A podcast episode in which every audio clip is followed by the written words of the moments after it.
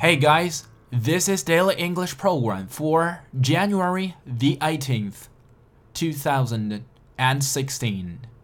The term for today is Delish. Delish is spelled D-E-L-I-S-H. H。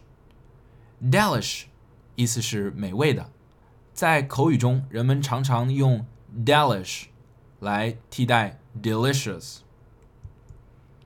that was a delish dinner. I love it. 那顿晚饭真不错，我很喜欢。That was a delish dinner.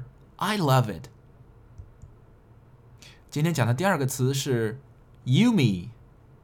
Yummy is spelled Y-U M M Y，和刚刚的 delish 类似。Yummy 的意思呢，也是好吃的、美味的。you know the baker who can make yummy bread, muffins, donut, even cheesecake? 你知道那个面包师吗？他能做出美味的面包、松饼、炸面包圈，甚至是奶酪蛋糕。Do you know the baker who can make yummy bread, muffins, donut, even cheesecake? Strawberry cake for tea? How yummy! 有草莓蛋糕当茶点，多好吃啊！